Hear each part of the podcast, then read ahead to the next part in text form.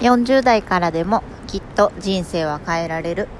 安倍美のつぶつぶラジオ。この番組は40代雇われワーキングマザーである安倍美が人生をもっと豊かに生きやすくをテーマに自分の感じていることや思っていることをゆるく言葉にする番組となります。今日はとうとう3月の月末31日ですね。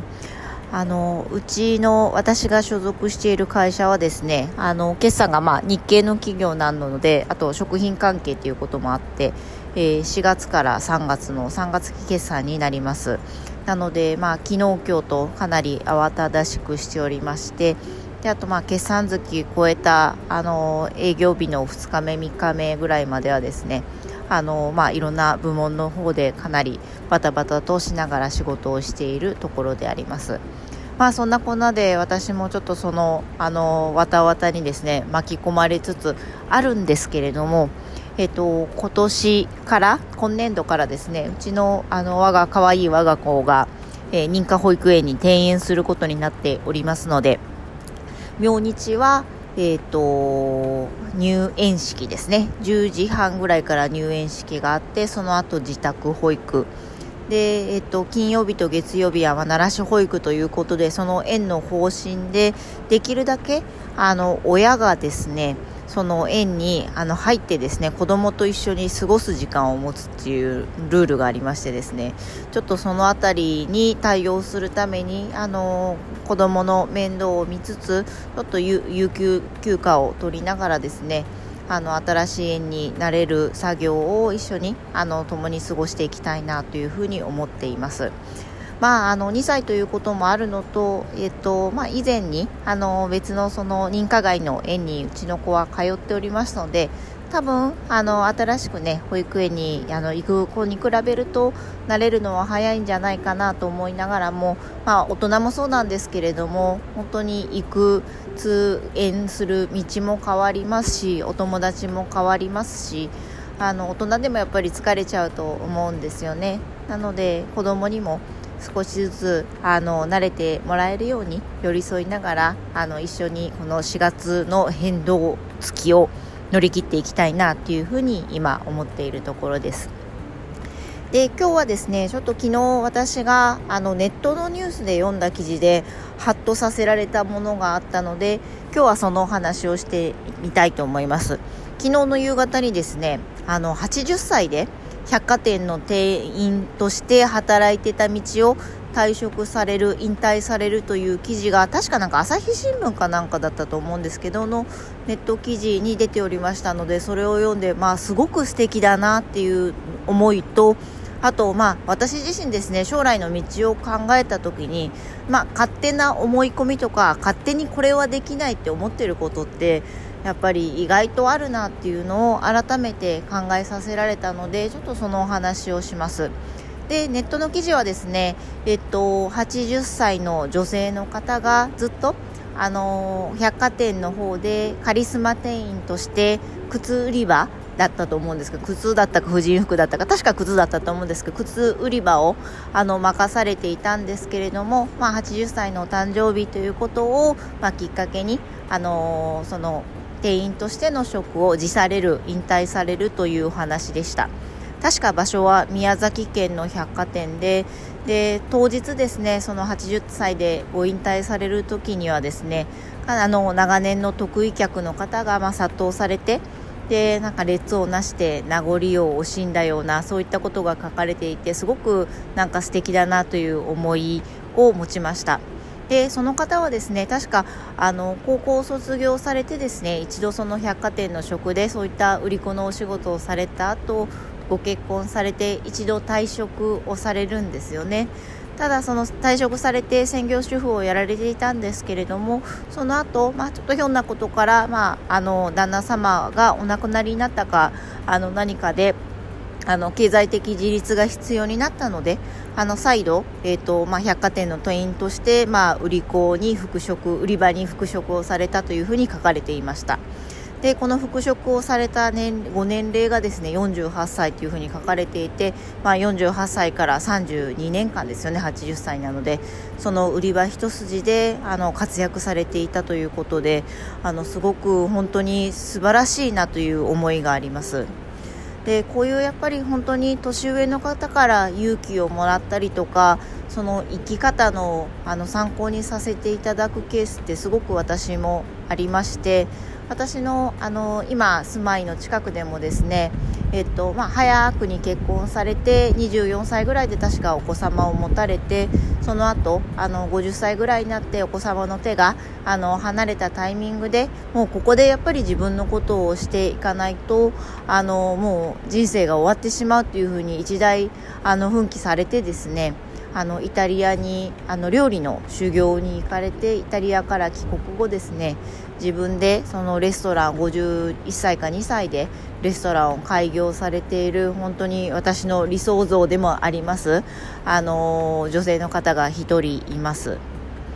でやっぱりこういったあの本当に年配の方で活躍されている方を見るとですねもう一度やっぱりその自分の中の価値観をもう一度見直したいですし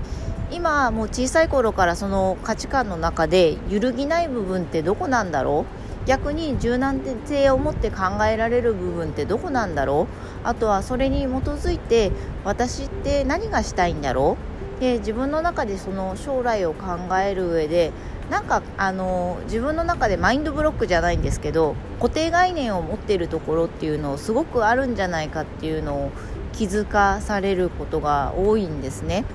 で例えば今回のこの記事もそうなんですけれども実際正直その80歳まで店員として働くっていう人生は私の中では体力的なことも思考的なところも絶対持たないできないっていうふうにやっぱり自分自身の中で勝手に思い込んでしまっているんですよね。っぱり80歳って相応の年齢ですし私自身が今40歳を超えている中であと40年間店員としてその売り場に立ち続けてるってその体力気力が持たないんじゃないかって勝手に自分が80歳でもないのにそういう気持ちになってしまっているところがあると思うんですよね。であの先ほどお話をした私の今の自宅近くのレストランを経営されている女性の方もそうなんですけれども70歳になってそんなあの料理を作り続けてお客様と会話をしてあのて、えーと、美味しいものを提供し続けるって自分にはできないって勝手に思い込んじゃってると思うんですけれどもそれって結局できないんじゃないんだ自分の覚悟次第なんだなっていうのをすごくあの思わされます。じゃあそんな中で自分の中で今あの小さい頃から今まで培ってきたあの経験の中で私自身ねあの自分の価値観が分からなくてあの他人軸で生きているのでそこをまあ何とかしたいということは何度もお話はさせていただいてるんですけれどもその少ない価値観の中でもやっぱり揺るぎない部分ってあの私の中でも少なからずあってですね例えばその社会の中でやっぱり自分の地位っていうのをちゃんと獲得して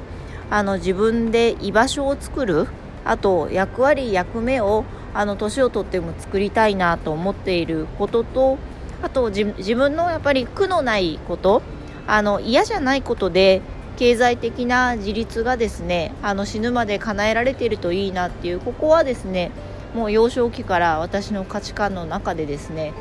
ぶれないところだなというふうに思っています。じゃあこの価値観をどうやって達成していくのかなっていうのをあのこの80歳のあの女性店員の方とかあの70歳のですねレストランの経営者の方を見てて思うの思うとですねまずはやっぱり今できている点ともう少しこうしたい点っていうのをしっかり明確にすることとこれからじゃあどうやって生きていくのかっていうところをあの自分の中でちゃんと腹落ちするまで考えるところなんだろうなというふうに思っていて。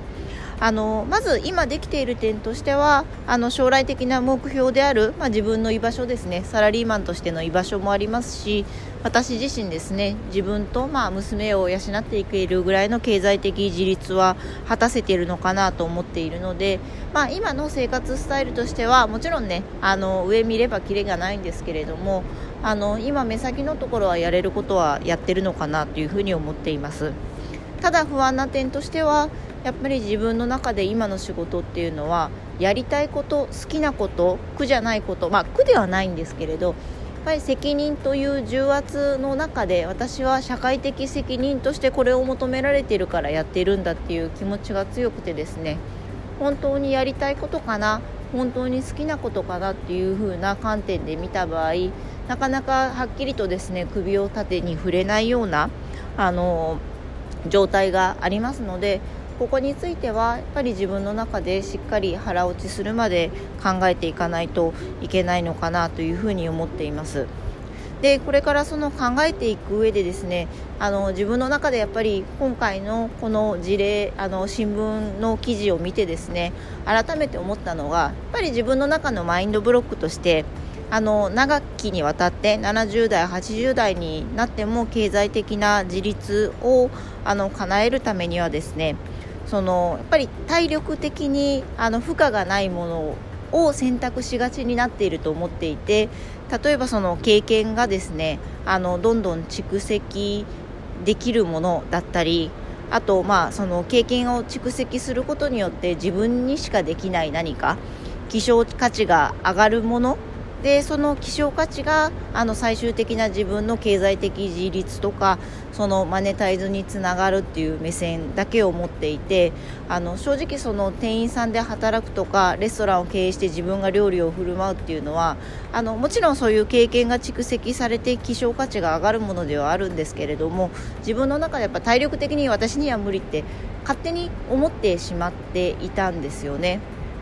ただそこってやっぱりその働き方の部分で柔軟に自分の好きにあの働けるような環境のところを整えればいいものであって今私が働いているようにその9時から5時半まであの毎日8時間必ず働いてその中で、えーと、収入を得てですねずっと売り場に立ち続けてるっていうのを本当にその70、80になってまで続けたいのかっていうとやっぱりそうではないと思うので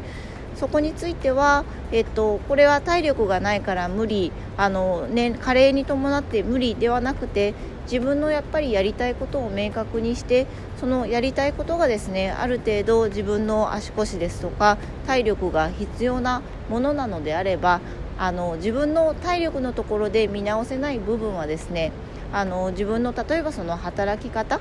その仕事に対する向き合い方を見直せばですねそこは自分で勝手にこれはできないあれはできないっていうのをあの決めつけるのではなくてまずはやっぱり自分のその好きなことっていうのを明確にしてですね体力とかその加齢による衰えが来るものについては別途その経験とかその希少価値のところで自分の、あのフィールドの中でしっかりと向き合ってやれることをやっていけばいいんだろうなっていうのを改めて今回の記事をあの見て思いました。でそのあの記事のあの女性の方もそうですし私の家の近くのそのレストランの経営者の方もそうなんですけれどももうね本当に70歳とか80歳に全く見えないんですよね。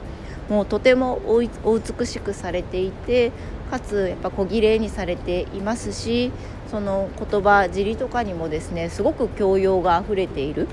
でこれってやっぱりその自分の殻に閉じこもっているだけではなくて、まあ、いろんなお客様がいらっしゃるのでその中で対話をしていろんな年代の方と触れ合ってですね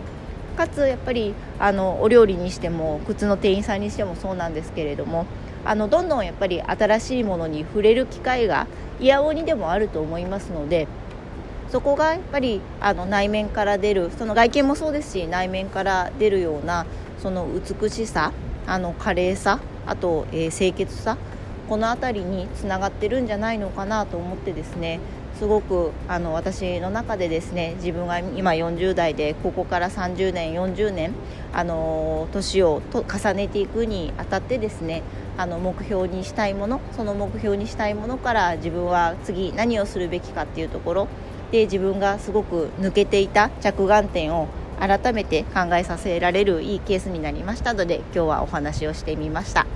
で明日はですねあの子供と一緒に入園式なので収録ができそうにないんですけれどもまた明後日あの収録をしたいと思っておりますではまた次回